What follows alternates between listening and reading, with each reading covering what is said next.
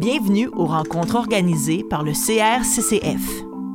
Chaque année, le Centre de recherche sur les francophonies canadiennes de l'Université d'Ottawa offre aux chercheuses et chercheurs, aux membres de la communauté universitaire et au grand public une programmation riche et stimulante reflétant la diversité des perspectives disciplinaires mises de l'avant en études sur les francophonies canadiennes. Cette rencontre s'inscrit dans le cadre de la programmation scientifique de l'année universitaire 2022-2023. Pour plus d'informations au sujet du CRCCF et de son actualité, visitez son site Internet. Bonjour tout le monde, bienvenue à cette euh, activité du CRCCF se situe dans le cadre des rendez-vous du CRCCF.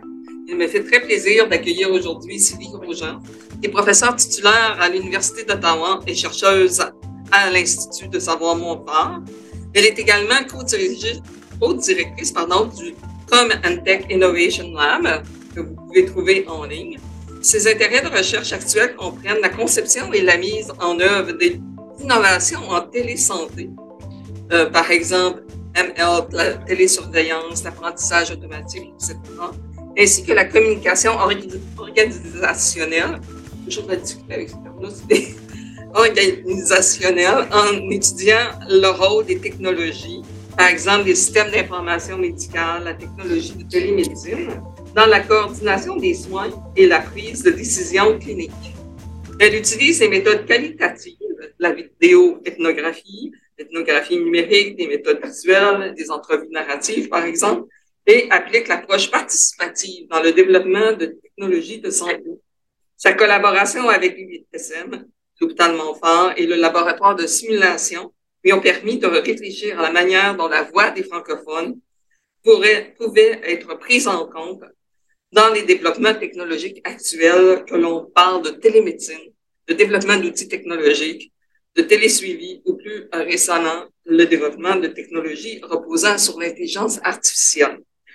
Donc, euh, le titre de sa présentation d'aujourd'hui est l'usage des technologies de santé pour accéder à des soins virtuels de la nécessité de mieux comprendre les besoins et les attentes des francophones de l'Ontario. Et je vous rappelle qu'à la suite de, sa conférence, il y aura un atelier dans lequel elle va nous poser certaines questions pour euh, l'aider dans ses recherches. À toi la parole, euh, merci. Merci pour, euh, pour l'invitation à, présenter les, recherches. Merci le, le CRCTL aussi, cette organisation et euh, nous avons offert aussi l'opportunité de, de, poursuivre avec un atelier qui sera plus sous la forme d'échanges, de discussions et de partage d'expériences aussi. Donc, euh, aujourd'hui, ce que j'aimerais euh, présenter, c'est ce sont les, les, premiers résultats, en fait, d'une une recherche qu'on mène actuellement, qui est encore en cours, et dont l'atelier, d'ailleurs, fait partie aussi, euh, partie intégrante de cette recherche-là. C'est une recherche qui a été financée par le Consortium national de formation en santé. Et merci pour, euh, pour ce financement-là aussi. Et euh, le titre de notre projet, c'était définir l'avenir des services de santé numérique avec les francophones en situation minoritaire Donc, il y avait vraiment cet objectif-là euh, de pouvoir aussi impliquer hein, dans ce projet-là la communauté euh, francophone de l'Ontario dans la définition de ce que pourraient être les soins virtuels du, du futur. Alors, je vais remettre un petit peu les choses en, contexte. Euh, il faut savoir que le gouvernement de l'Ontario, en, en, 2019, hein, a, a, déjà, euh, je dirais, euh, dès 2019, ils ont annoncé l'annonce d'une stratégie qu'ils avaient appelée priorité au numérique pour la santé, avec un objectif affiché de moderniser son système de santé et de soutenir une approche centrée sur le patient.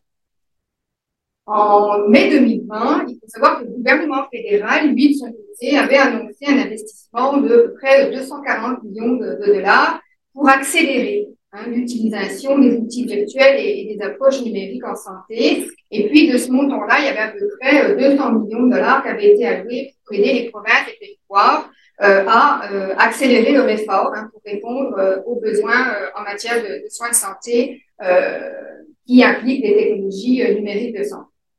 Alors, très rapidement, le, le, gouvernement d'Ontario a utilisé le terme de soins virtuels, hein, pas forcément de santé numérique, probablement pour mettre plus l'accent sur la, la, question de, de l'interaction, de la communication avec les, prestataires de, de, soins. Et puis, c'est aussi pour mettre l'accent sur le fait que c'est une offre, une offre nouvelle hein, de, de prestation de soins. Et cette offre-là, elle va s'appuyer sur un tas de technologies, pas juste la téléconsultation, mais de multiples technologies. Alors, c'est sûr que la, la, la, pandémie aussi a changé un peu le, le, paysage, hein, puisqu'il y a eu, euh, euh, avec la pandémie, un recours massif euh, à la téléconsultation. D'ailleurs, les, les, données de, de canadiennes le, le montrent. Hein, on voit bien qu'en 2020, c'est 60% hein, de l'usage des soins virtuels. En 2021, on est tombé à 40%, mais je veux dire, bon, par rapport à, au chiffre de 2019, on voit qu'il y a quand même eu une massification de l'utilisation de ces technologies-là pour accéder à des soins. Donc on est dans ce, dans ce contexte-là. Et puis euh, dans la stratégie de, de l'Ontario, eh bien euh, c'est une stratégie qui s'articule autour euh, de cinq objectifs fondamentaux qui sont repris dans, dans les textes. et dans ces objectifs-là, eh bien il y en a deux qui ont attiré mon, mon attention, celui de d'offrir plus d'options de soins virtuels et tirer avantage des technologies de santé, et aussi celui d'améliorer l'accès aux données pour les patients. Alors je me suis dit, ben oui, c'est des objectifs affichés qui sont intéressants, mais qu'en est-il des francophones dans ces objectifs affichés-là par rapport à, la stratégie euh, de long terme? Il faut savoir aussi qu'en mars 2022, l'Institut canadien d'information sur la santé a, produit un rapport qui est intéressant au niveau des, tendances, hein, euh, les tendances d'utilisation des technologies numériques de santé dans les cinq, provinces, dont l'Ontario. Et par exemple, le constat, qui a été fait, c'est que euh, les patients étaient beaucoup nombreux à recevoir les soins virtuels. En Ontario, on nous dit 35% des 18-64 ans et 25% des 65 ans et plus qui ont accédé à des services de santé sous la forme virtuelle entre avril 2020 et mars 2021. Par contre, dans ces statistiques-là, on ne sait pas qu'il en est des francophones. Est-ce que euh, ont eu un accès facilité ou non? Est-ce qu'ils ont eu des barrières à l'accès ou non? Donc, on commence à avoir des données qui sortent, mais on en a très très peu. Donc, la question qui se posait à nous, c'est ben, qu'en est-il des besoins de la population francophone qui vit en milieu minoritaire par rapport à l'accès à ces soins euh, virtuels? Alors, quand on a commencé à regarder un peu euh, dans les, euh, les, rapports qui étaient sortis, on s'est rendu compte qu'on n'était pas les seuls à s'inquiéter d'une certaine manière. Déjà, le commissariat au service en français, en 2018, bien avant la pandémie, euh, mentionné dans un de ses rapports, avoir une stratégie de développement de la santé numérique qui tient compte des différences culturelles et linguistiques des collectivités francophones. C'est-à-dire qu'il pointait déjà à ce moment-là le risque de voir euh, se développer ce type d'outil-là sans une prise en compte réelle des besoins de nos communautés francophones vivant en milieu minoritaire. Euh, on nous dit aussi, par exemple, en 2021, dans un rapport euh, dans un mémoire sur la santé numérique en français en Ontario, aucune cible ou exigence en matière de services de santé numérique en français pour la communauté francophone dans le plan de santé numérique pour l'Ontario. On voit bien qu'il y a des points aveugles, euh, que les communautés francophones sont pas prises en compte à l'heure actuelle dans les politiques du gouvernement de l'Ontario par rapport à des cibles précises ou par rapport à comment on développe cette offre de, soins-là en tenant compte des besoins spécifiques de euh, la communauté. Donc, c'était vraiment la question, euh, une question centrale pour nous. Et puis, c'était euh, le but de, bah, de notre recherche, d'essayer de, commencer à, essayer de voir un petit peu euh, quelles sont les technologies qui sont jugées, j'ai mis entre guillemets, acceptables hein, par la communauté francophone pour accéder à des soins virtuels en français. Est-ce que ce sont toutes les, je dirais, les offres de soins virtuels qui sont acceptables? Est-ce que la communauté francophone aurait plutôt envie pour privilégier certaines offres et pas d'autres? On ne savait pas. Et puis aussi, comment on peut inclure la communauté francophone dans le développement et l'utilisation de ces euh, services numériques de santé, qu'elle puisse faire valoir, évidemment, ben, ses besoins et ses attentes. Donc, euh, il y a une première question, et c'est un petit peu sur cette question-là, euh, je dirais que je vais présenter les, résultats d'aujourd'hui, c'était de savoir quels usages des technologies numériques de santé sont jugés acceptables par euh, les francophones de l'Ontario. Et notre recherche, les résultats que je vais présenter aujourd'hui, s'est déroulé entre 2021 et 2022 euh, dans un objectif de vraiment répondre à, à cette première question. Alors, comment on a fait ça? Donc, notre recherche était en deux phases. Il y avait une première phase d'une enquête en ligne euh, pour essayer de sonder évidemment les, les, francophones. Et puis la deuxième phase, ben, nos ateliers, hein, faire tout à l'heure, qui est un petit peu la, poursuite de, ce projet-là. Donc dans la première phase, on avait un questionnaire qui était en deux parties. C'est un questionnaire qui euh, à la fois avait une partie quantitative, mais aussi qui avait une partie qualitative, parce qu'on voulait aussi avoir une rétroaction plus qualitative. Donc, euh, cette enquête-là, elle s'est faite auprès d'un échantillon francophone vivant en Ontario. On a distribué assez largement dans les réseaux sociaux, à travers les centres de santé, un petit peu partout. On a contacté aussi les associations. Puis, il y avait aussi euh, euh une petite stratégie média. Radio-Canada avait aussi valorisé un peu l'enquête pour essayer de recruter euh, de manière large. On avait donc un, questionnaire qui comprenait une série de questions qui euh, interrogeaient nos répondants sur trois technologies de santé. On avait fait le choix d'en choisir trois. Euh, ce sont des technologies qui sont déjà présentes dans le paysage euh, technologique. Donc, il y avait la téléconsultation, parce qu'évidemment, beaucoup euh, l'ont déjà utilisé. Il y avait les télésoins à domicile. Donc, par exemple, ce sont des technologies qui sont utilisées pour aider les personnes qui ont des maladies chroniques. Ça peut être une maladie cardiovasculaire, des problèmes cardiaques des problèmes de diabète ou autres, et pour les aider de gérer leur maladie à la maison et pouvoir envoyer des données à leur prestataire de soins. Et puis la troisième technologie qui était utilisée, c'était les applications mobiles de santé, euh, puisque euh, ce sont aussi des développements technologiques qu'on voit euh, arriver. Donc il y avait un questionnaire qui euh, mesurait cinq dimensions. Est-ce que ce sont des technologies utiles? Est-ce qu'on a l'intention de les utiliser? Est-ce qu'elles sont faciles d'apprentissage?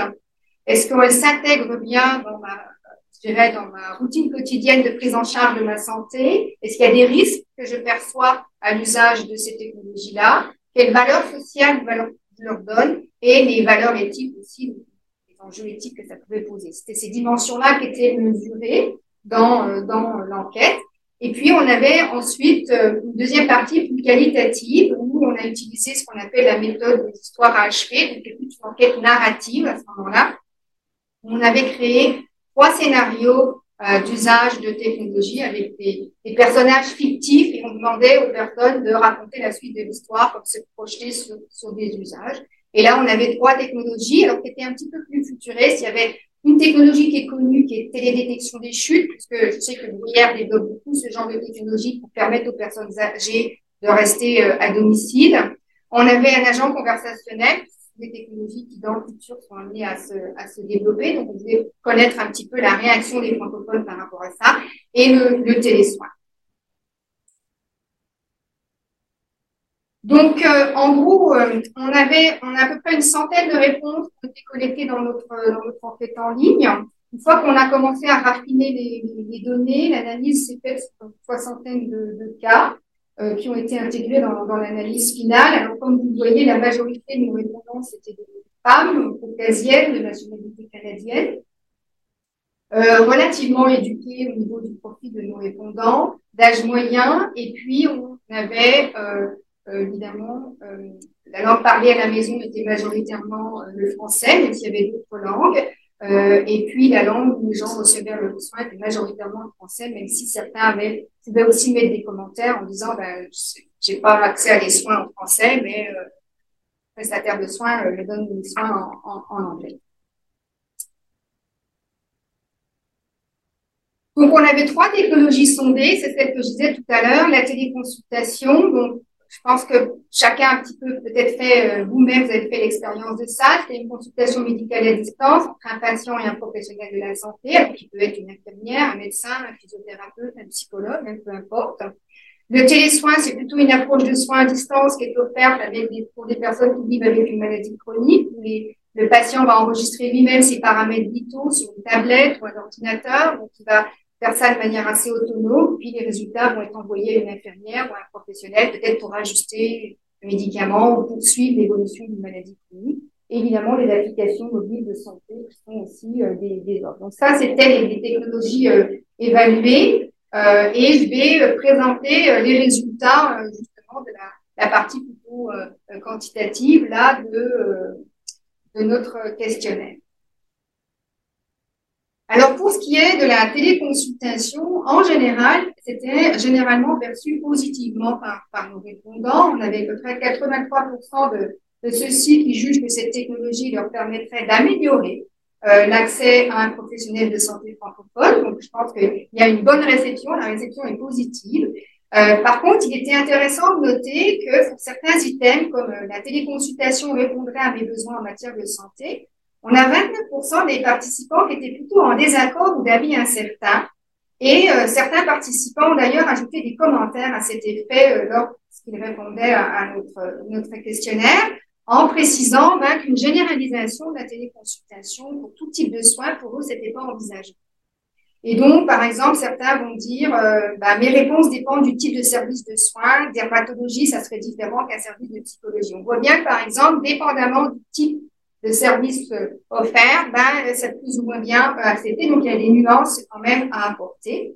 Euh, le fait aussi que, pour les répondants, la téléconsultation peut être utilisée de manière ponctuelle aussi. C'est-à-dire que ça peut être un, un, une offre de soins qui est intéressante, mais ponctuellement pas, de, pas régulièrement ou constamment. Euh, et puis, par contre, certains vont nuancer les résultats en disant, ben, si on a des problèmes de santé plus complexes, ils n'étaient pas sûrs que la téléconsultation était le meilleur moyen d'avoir accès euh, à euh, des, un suivi médical. Donc, il était important de nuancer les résultats et de considérer que l'acceptation de l'usage de la téléconsultation va varier selon le contexte médical, dépendamment de la complexité, euh, je dirais, de la condition médicale de la personne, mais aussi du contexte social de la personne qui va l'utiliser euh, dans le sens où, ben, dépendamment aussi, euh, je dirais, de, de, des besoins particuliers qu'elle peut avoir, euh, il y a un ajustement à faire.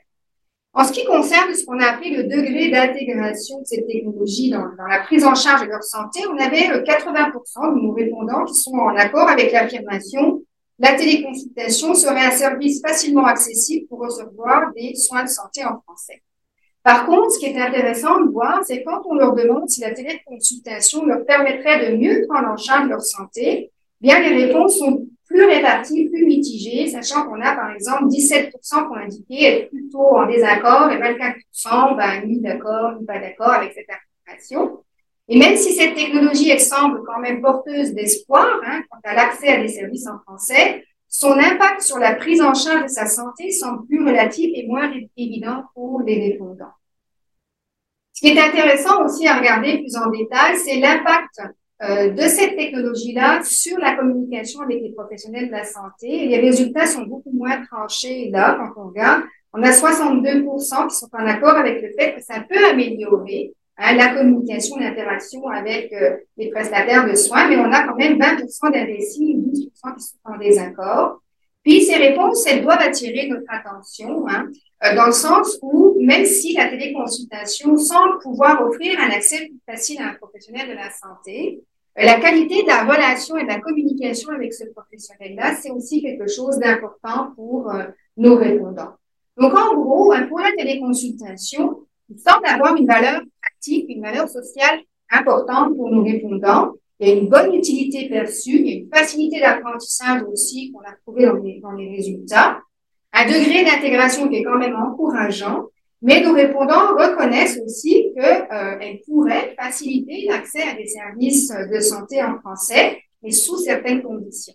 C'est ça qui est important pour nous, c'est de voir justement qu'il y a des conditions à respecter pour que cette technologie-là soit euh, bien acceptable dans l'offre de soins virtuels.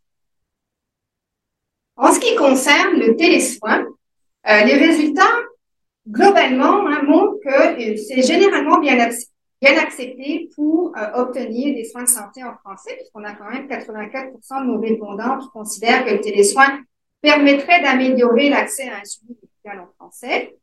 De plus, les participants semblaient généralement encouragés vis-à-vis du potentiel de cette technologie-là à l'avenir. Donc, il y avait quand même une ouverture et je dirais un accueil favorable par rapport à, l'usage de cette technologie. 80, 80% d'entre eux jugent que cette technologie est acceptable en moyenne.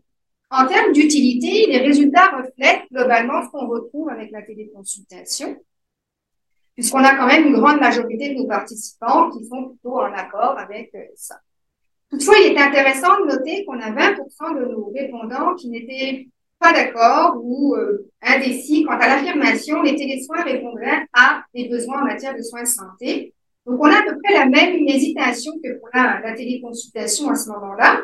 Et puis, euh, ils soulèvent aussi dans leurs commentaires euh, des enjeux quant à la capacité, cette fois-ci, du système de santé à intégrer cette technologie euh, aux services et aux pratiques existantes. Donc, il y a quand même des, des doutes quant à la capacité du système de santé actuel de se réorganiser, de s'organiser pour pouvoir offrir euh, ce type euh, de service-là. Donc, il y a quand même des inquiétudes qui sont mentionnées et qui sont à considérer. en l'occurrence, certains disent, ben, faut pas que ça soit un substitut à un manque d'accès à des services en France. En ce qui concerne aussi la facilité euh, d'utilisation de ces technologies, la majorité de nos répondants ben, se disent capables d'apprendre à utiliser ces technologies-là. Ce n'est pas surprenant compte tenu du niveau d'éducation de, de, nos répondants. C'est un biais aussi dans, dans, les résultats. Par contre, on a 63% d'entre eux qui considèrent qu'il devrait nécessaire d'avoir une version disponible en français pour considérer utiliser cette technologie. Donc ça, c'est une information qui, qui est quand même pas négligeable. Euh, dans le sens où ça soulève aussi des enjeux quant à la conception même de cette technologie et à l'accès à des versions en français de cette technologie-là. Et on verra que c'est des éléments qui reviennent très souvent dans les, dans les réponses. Alors nous, on a fait une comparaison entre la, la langue parlée à la maison et justement la, le fait d'avoir un accès à une version en française. Et comme le montre ici dans la figure, il y a une distinction assez claire entre la langue parlée à la maison qui indique que les personnes parlant français à la maison, une version en français est vraiment nécessaire. On a 84% sont vraiment euh, très en accord avec euh, cette affirmation-là.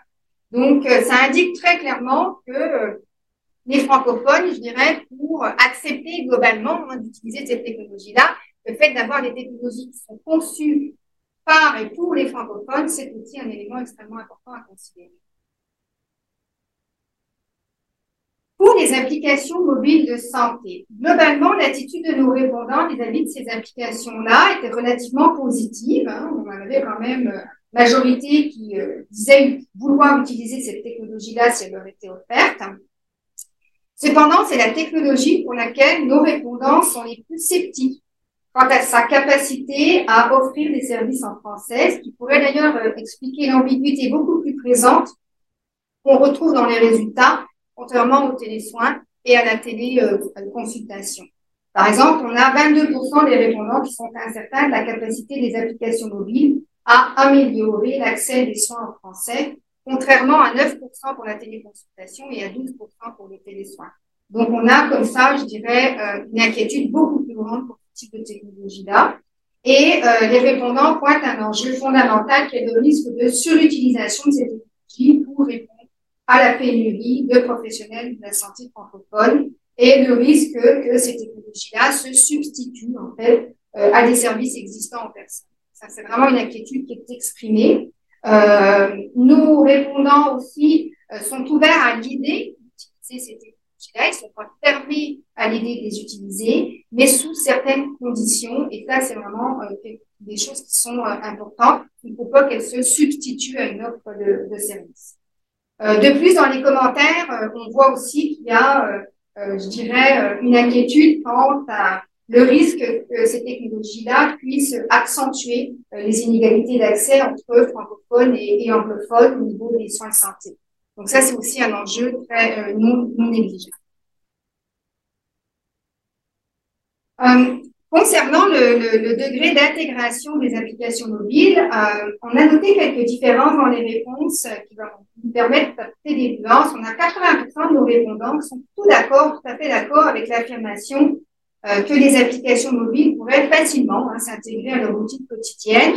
Et 79% euh, affirment en fait que ça pourrait même les encourager à, à, mieux contrôler leur santé, à mieux prendre en charge leur, leur santé. Par contre, nos répondants sont beaucoup plus tempérés lorsqu'il s'agit de considérer des applications mobiles pour améliorer la fréquence la qualité euh, des interactions avec les professionnels de la santé.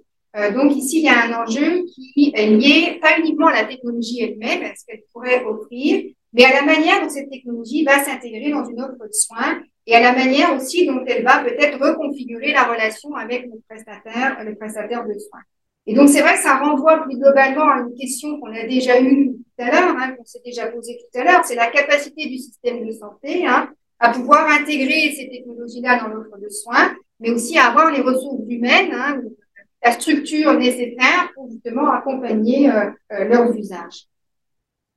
Euh, tout comme le télésoin, on, voit aussi que nos répondants soulèvent le risque qu'il y a à pas avoir accès à une application mobile qui serait offerte en français. Et pour eux, c'est considéré comme étant un risque potentiel s'ils avaient à utiliser une application mobile qui n'a pas été conçue vraiment pour, euh, pour les francophones. Il est intéressant de voir que l'enjeu d'accès à une interface en français, par exemple, pour cette technologie-là, est important pour 38% de nos répondants et 24% sont incertains. Donc, ça veut dire qu'il y a quand même un enjeu important à ce niveau-là. Et ces résultats doivent nous interpeller aussi sur le fait que la conception, le design de ces technologies-là doit se faire aussi en incluant euh, les francophones vivant en contexte minoritaire, ce qui n'est pas toujours le cas dans le cas du développement technologique. Et d'ailleurs, le fait de ne pas avoir une interface en français, ça pourrait s'avérer être une barrière à l'accès euh, à ces soins virtuels-là. D'ailleurs, on retrouve pour les applications mobiles une beaucoup plus forte polarisation quand on compare avec la langue parlée à la maison. Hein, euh, on voit bien que l'accessibilité à une version en français ici est beaucoup plus polarisée euh, dans, euh, dans les résultats. Donc, c'est vraiment un risque que les, les francophones ne sont pas prêts à prendre. Alors, en résumé, qu'est-ce qu'on voit dans les résultats de, de notre enquête? C'est que l'accessibilité et l'acceptabilité des technologies de santé pour soutenir l'offre de soins virtuels chez les francophones de l'Ontario, elle dépend de, plusieurs facteurs hein, qu'on peut mettre là. Donc, un des facteurs, évidemment, et ça, c'est intéressant, il y a une utilité perçue, hein, ça c'est clair, les résultats le montrent. Donc, pour les francophones, ça reste un moyen acceptable pour recevoir des soins de santé. Il n'y a pas de réticence à ça. Il y a un potentiel, ils y un potentiel pour aussi améliorer l'accès à des services en français. Donc, il y a une, valeur qui est aussi attribuée à ces technologies-là. Elles devraient permettre euh, une meilleure prise en charge de sa santé, mais sous certaines conditions. On a vu aussi que la langue, dans notre cas, c'est un facteur non négligeable à prendre en compte lorsqu'il s'agit euh, d'évaluer euh, l'accessibilité et l'acceptabilité de ces technologies-là. En effet, il y a une hésitation qui est quand même exprimée par nos répondants quant aux usages à venir de ces technologies si elles ne sont pas offertes en français. Euh, et même si elles ont une valeur sociale, je dirais, même si elles ont une valeur pratique et une utilité perçue, il y a quand même, je dirais, une inquiétude exprimée.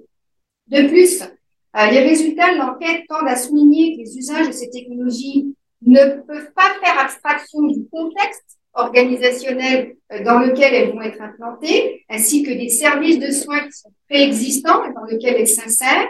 Hein, par exemple, on pourrait dire que l'intégration d'une offre de, de télésoins pour les, francophones vivant en milieu minoritaire, eh ben, elle doit s'inscrire dans une offre de soins qui préexiste euh, et qui ne se substitue pas à elle. Donc ça, c'est vraiment important. D'ailleurs, les, commentaires des répondants le, le soulignent.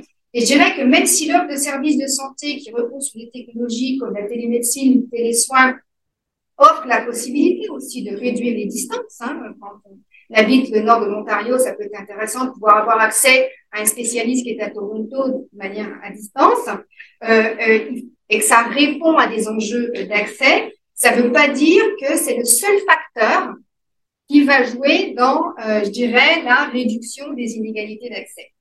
L'adoption du système de télésoins ou téléconsultation dépend aussi de leur intégration réussie au niveau de l'organisation même des services qui sont offerts aux francophones vivant en Ce que souligne aussi notre étude, c'est la question des risques de non-usage, de non-utilisation des technologies de santé si elles ne sont pas offertes dans la langue de l'utilisateur. Alors, il sait qu'il y a des travaux qui ont été faits sur la concordance linguistique hein, entre le patient et le prestataire de soins et que justement cette concordance-là, elle est essentielle pour une communication efficace hein, euh, et qu'elle a un impact aussi sur la qualité des soins, euh, qu'elle a été identifiée aussi comme la cause première parfois d'événements indésirables hein, ou d'isolement social. Mais on a aussi des études qui soulignent qu'une intervention de télésanté où l'on pourrait avoir une discordance linguistique, hein, justement la technologie ne parle pas la langue de l'utilisateur, euh, eh bien qu'à ce moment-là, il y a un risque d'un impact négatif sur, euh, sur la santé, euh, par exemple un non suivi d'un plan de traitement ou une incompréhension dans des conseils de santé. Donc autant de travaux qui, mis en parallèle avec les inquiétudes exprimées de nos répondants lors de l'enquête, doivent nous alerter quant à l'importance d'offrir une gamme d'outils technologiques hein, euh, qui sont conçus par et pour les francophones, mais aussi qui, euh, je dirais, on doit aussi penser cette concordance linguistique, pas uniquement dans l'interaction entre un patient et son prestataire de soins, mais cette concordance linguistique entre l'interaction que je pourrais avoir avec une technologie qui me parle aussi, qui doit me parler ma langue, parce qu'elle font partie aussi des interactions qu'on peut, euh, peut avoir. Donc ça, c'est des éléments importants qui, euh, pour nous, euh, travaillons aussi sur la conception de ces technologies-là, doivent aussi alerter les concepteurs hein, dans la, prise en compte des besoins des francophones.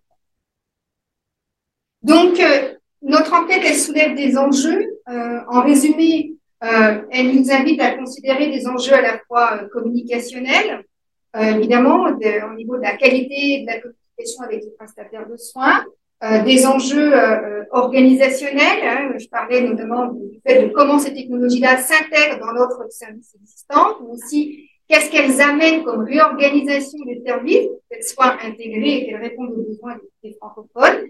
Alors des enjeux éthiques aussi, que j'ai pas forcément relevé là, mais qui sont mentionnés par nos, répondants en termes de respect de la vie privée, confidentialité, au niveau du partage des données aussi. Euh, et nous, ça, ça, nous amène à, à, nous dire ben, que euh, notre enquête, euh, elle, elle, doit nous inviter d'une certaine manière à inclure les francophones dans la réflexion du développement de cette offre de sein virtuel par, par le gouvernement de l'Ontario. Alors, dans la deuxième partie de notre enquête, on a on a fait ces petites histoires-là. Et puis, euh, j'ai beaucoup insisté dans la première partie de l'enquête sur le fait que ce qui était important pour nos, répondants, c'est aussi les conditions hein, dans lesquelles elles s'insèrent, cette technologie-là, et quelles sont les conditions qui fait que ben, j'envisagerais d'utiliser? Alors nous, on avait euh, la partie plutôt narrative, on avait ces trois technologies. on, avait des, des, des personnages fictifs, hein.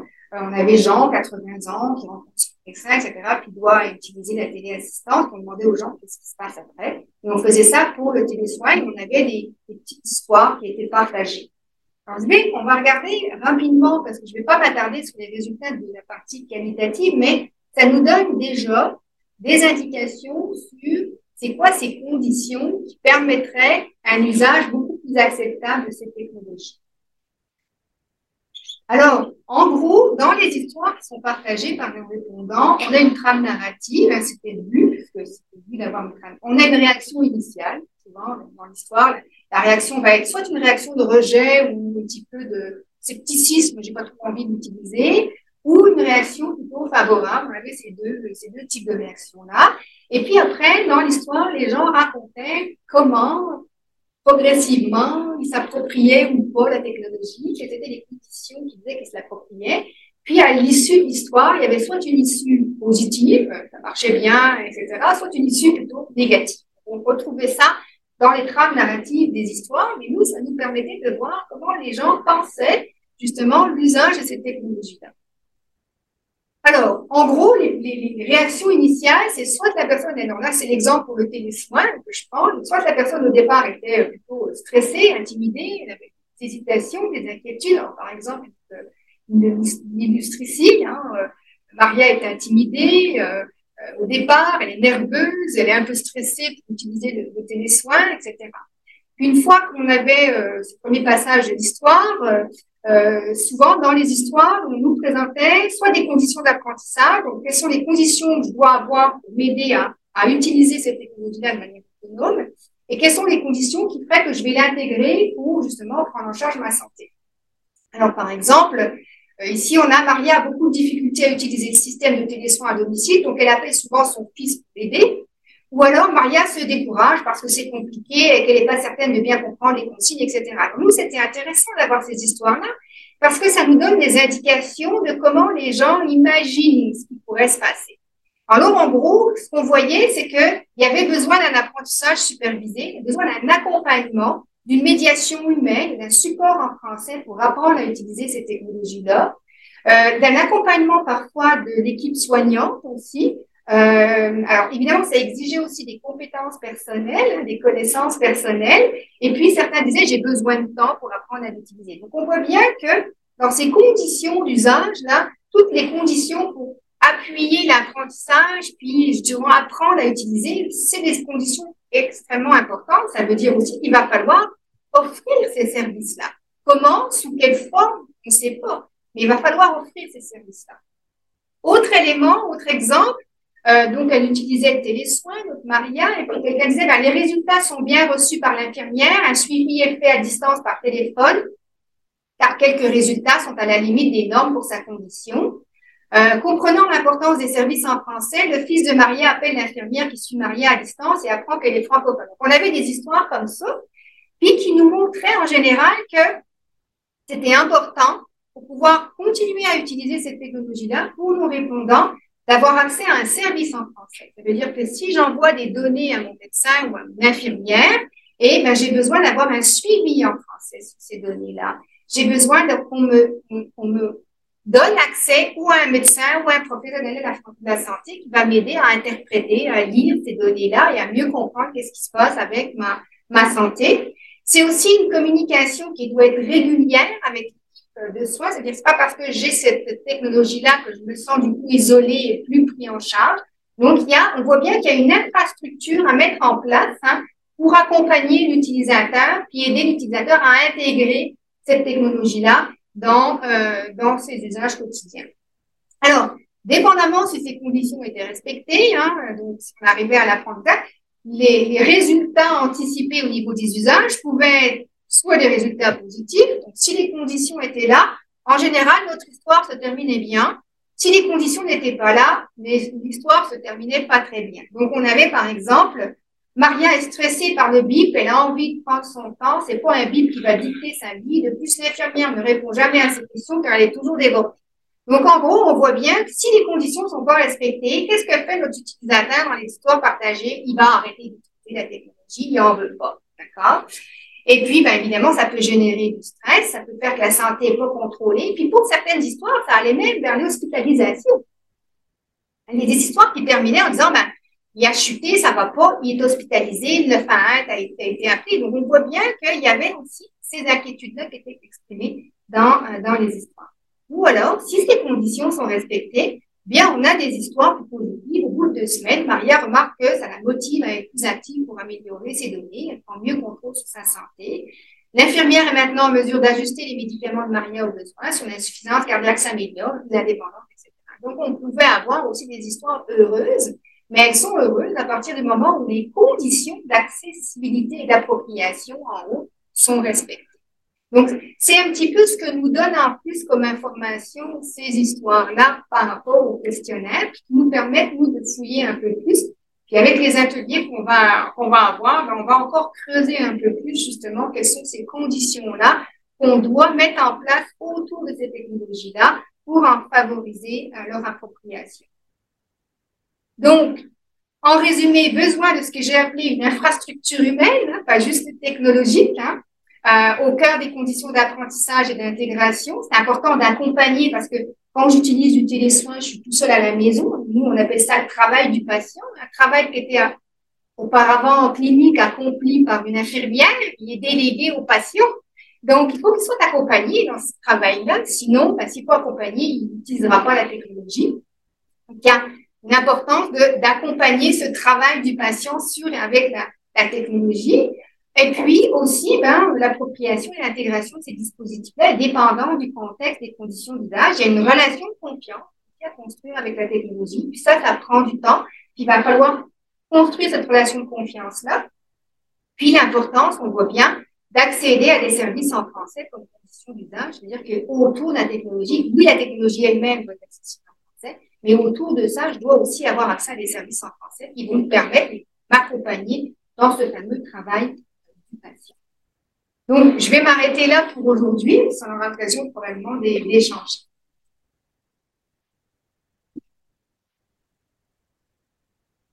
C'est vraiment euh, très intéressant cette recherche et très pertinente, je pense, parce que euh, nous tous avons eu à vivre avec la télémédecine euh, et, on utilise sans doute aussi, dans certains cas, des, applications pour toutes sortes de choses. Donc, c'est vraiment une recherche qui est euh, très pertinente à ce moment-ci. On a une période de questions. Euh, je vous invite à prendre euh, une boîte de lunch pendant la période de questions pour être prêt pour l'atelier ensuite.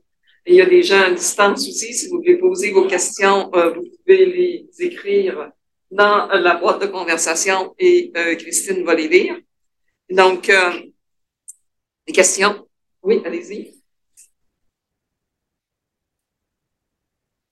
Euh, quelle est votre interprétation de, la réaction des non-francophones ni anglophones euh, à l'offre de services en français? Est-ce que c'est l'indifférence ou autre chose? Non, parce que pour certains de nos répondants, par exemple, dans les langues qu'on avait de mémoire, il y avait des gens pour qui la langue est par l'espagnol à la maison ou euh, l'arabe à la maison, mais ils avaient mentionné qu'ils souhaitaient avoir des services de soins en français, même si c'était leur deuxième langue. Donc, et leur réaction à eux était aussi de, pouvoir avoir un accès, euh, vu que leur, attente était de pouvoir accéder à des médecins ou une prestation de service en français, ils avaient relativement les mêmes attentes que, que nos francophones. C'est différent, par contre, pour les gens pour qui euh, euh, ceux qui avaient leur, euh, leur offre de soins en anglais et ça ne dérangeait pas, ceux avaient plus tendance à, euh, à, à moins nous dire euh, c'est pas grave si l'interface est en français. Mais ça, c'est intéressant pour nous parce que ça serait intéressant de voir, parce qu'on sait, on sait aussi qu'il y a une tendance parfois chez certains francophones à surévaluer leur capacité à interagir en anglais avec un, médecin. On l'a vu avec les résultats sur la concordance linguistique.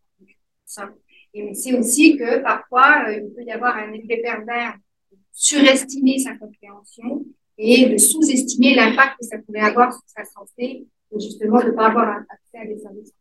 Ça, ça, je pense qu'il y aurait, il y aurait intérêt à les regarder. Autre question? J'en aurais une, euh, Sylvie. Euh, je me demandais dans quelle mesure vous avez aussi pris en considération la question de l'âge des répondants. Oui. Parce que, euh, tu sais, je pense à mon père euh, qui euh, n'a pas d'ordinateur, pas de téléphone cellulaire, etc. Il y a un détecteur de chute parce qu'il y a quand même 84 dans sa maison. Mais euh, ça a un, ça, l'impact est différent selon la génération. Sinon, Et ça, c'est intéressant parce que si vous vous rappelez dans les histoires narratives, là, j'avais une histoire télédétection j'ai a un monsieur de 80 ans, on avait choisi cette histoire-là volontairement. Puis dans les conditions d'intégration de, cette technologie-là, il y avait un élément qui apparaissait pour cette technologie qui n'était pas dans les autres. C'était le fait qu'elle soit acceptée par la cellule familiale aussi, pas juste par le monsieur. Parce que dans certaines histoires, il y avait des, histoires de conflit entre le monsieur et son fils, son fils qui l'utilise, le monsieur ne voulait pas. Et donc, il y avait toute, euh, toute une euh, partage d'éléments mais il fallait aussi, dans certaines technologies, qu'elles soient acceptées ou par les dents naturelles ou par la famille comme faisant partie d'un dispositif qui est consensuel d'une certaine manière. Alors ça, c'est des éléments dans les conditions d'intégration euh, que je trouvais intéressantes parce que ça veut dire aussi que quand on, on amène une technologie, euh, pour une personne peut-être qui est âgée, elle peut avoir envie d'utiliser, mais du coup, peut-être la famille n'est pas d'accord, ou vice-versa, et donc ça peut générer des, tensions qui peuvent euh, amener... Euh, surtout que les études comme celle de, de Denis Prudhomme montrent que plus on vieillit, moins on est à l'aise dans notre langue seconde. Exact. Et donc, les personnes âgées qui n'ont pas accès à des services en français euh, ont plus, subissent plus de problèmes de santé et ont plus de risques d'avoir des faux diagnostics parce qu'ils ne maîtrisent pas assez la, la langue.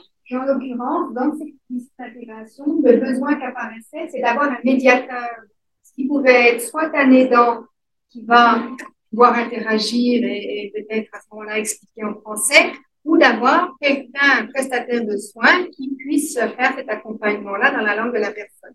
Et effectivement, c'était l'essentiel, c'est d'avoir une forme de médiation linguistique, hein, d'une certaine manière, pour que la personne puisse s'approprier cette technologie-là. Alors ça, c'est des éléments à prendre en considération à l'avenir, parce que notre système de santé aujourd'hui, il n'est pas équipé pour faire ça. Puis on connaît, on connaît bien la pénurie euh, de professionnels de santé, etc. Est-ce que ça veut dire qu'il va y avoir émergence de nouveaux, de nouveaux, je dirais, profils de postes pour accompagner l'usage de ces soins virtuels-là, qui seraient peut-être pour les infirmières ou, je sais pas. Je veux dire, quand je parle de soins virtuels du futur, là, je me situe dans les 10, 15, 20, 30 prochaines années. Est-ce qu'on n'est pas en train de reconfigurer aussi les métiers qui vont se développer dans le système de santé? Une question en ligne, je pense, Christine. Oui, il y, a, il y a trois questions en ligne. Donc, la première de Micheline Beaulieu. Est-ce qu'il y a un risque important de voir les services en français en- qui se, se donnent en personne diminuer les établissements de santé pourraient se dire que la télémédecine est là, donc on laisse tomber la nécessité de recruter du personnel francophone? Moi, je pense qu'il y a un risque parce qu'il y a, il y a une, tendance euh, au niveau des technologies, alors que ce soit en santé, mais dans d'autres domaines de notre vie sociale, hein, il y a une tendance à avoir une vision, ce que ce qu'on appelle une technodéterministe. Ça veut dire qu'une vision que la technologie est une solution à nos problèmes. Hein, c'est une, une, idéologie qui pousse, une tendance. Donc, si on garde à l'esprit cette tendance qu'il y a à penser le solutionnisme technologique, penser la technologie comme une solution à nos pénuries, là, on va dans le mur. Parce que ça peut pas être une solution. Ça peut être une offre complémentaire mais ça ne doit pas être ça. D'où l'importance, si je pense, euh, de se mobiliser pour faire entendre ça. On ne peut pas aller vers du solutionnisme technologique parce qu'on va dans le mur, c'est ça. On va dans le mur parce qu'on a besoin, oui, les technologies sont là, mais c'est des outils parmi tant d'autres. Il faut les voir comme des outils complémentaires. effectivement, oui, il y a un risque. Deuxième question de Jennifer O'Neill. Merci d'avoir partagé les résultats de votre étude. L'intégration efficace des services de télésanté comme option de prestation de soins et de services de santé au Canada pourrait avoir un impact important. Maintenant, on parle beaucoup d'accompagnement pour faciliter cette intégration. Selon vous, à quoi ressemblerait cet accompagnement et à quel niveau de soins et de services de santé cet accompagnement pourrait être implanté? Je pense qu'il y a un accompagnement à deux niveaux. Il y a au niveau de l'individu, déjà, qui va utiliser cette technologie-là. Je parlais tout à l'heure des conditions d'apprentissage. Je pense qu'on voit bien dans nos répondants qu'ils sont ouverts à des outils. Pas de résistance. Par contre, il y, aura peut-être pour les professionnels de la santé, comme on fait de la promotion de la santé, il y aura peut-être à développer de l'éducation, je dirais, pour apprendre à utiliser ces technologies-là, à s'en familiariser. Il y a probablement de plus uniquement de l'éducation thérapeutique à faire, j'ai envie de dire, mais l'éducation à un autre niveau pour apprendre à utiliser. Je parle de ça parce que ce sont des technologies qui vont se complexifier. Et maintenant, avec l'intelligence artificielle, j'ai un projet actuellement avec des personnes qui vivent avec la maladie de Parkinson, où se développent énormément de capteurs euh, corporels, hein, qui vont poser sur eux des, des montres des petits capteurs, qui vont pouvoir euh, justement euh, capter euh, des problèmes de, mouvement ou de rigidification des muscles, etc. Donc, ça va capter de la donnée en temps réel, qui va être traitée par un algorithme. Cette donnée-là va être envoyée au médecin qui va pouvoir ajuster le médicament. Puis, souvent, ce sont des données aussi qui sont partagées. Il y a des dashboards ben, avec les patients, les, gens du monde. Bon, fait ça, qu'est-ce que je fais avec tout ça?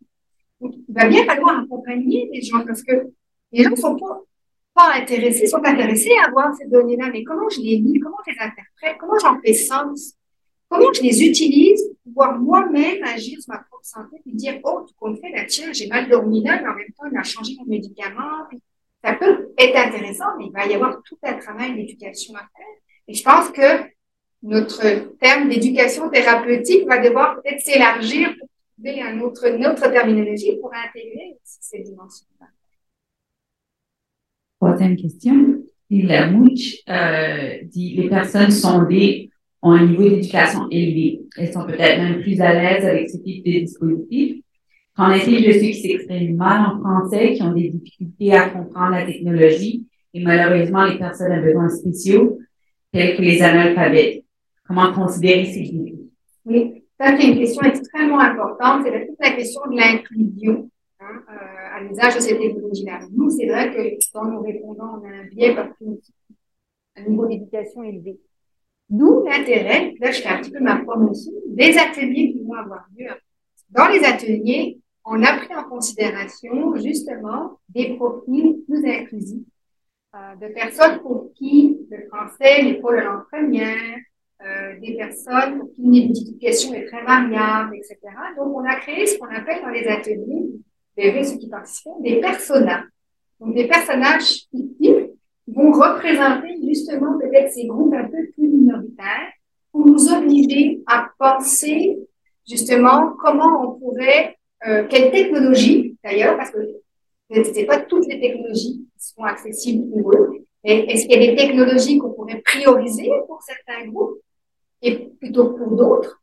Euh, Est-ce que c'est aussi des choix technologiques à faire hein? euh, Je veux dire, il y a peut-être à un moment donné à prioriser au niveau des choix technologiques en fonction des profils, mais effectivement, c'est un excellent point que de vouloir être beaucoup plus inclusif, d'où l'idée aussi du co-design qu'on fait dans la deuxième partie de la recherche, puisque l'idée de l'approche de, de co-design, c'est une approche collaborative, participative et inclusive. Donc, on va essayer d'avoir un peu plus d'informations.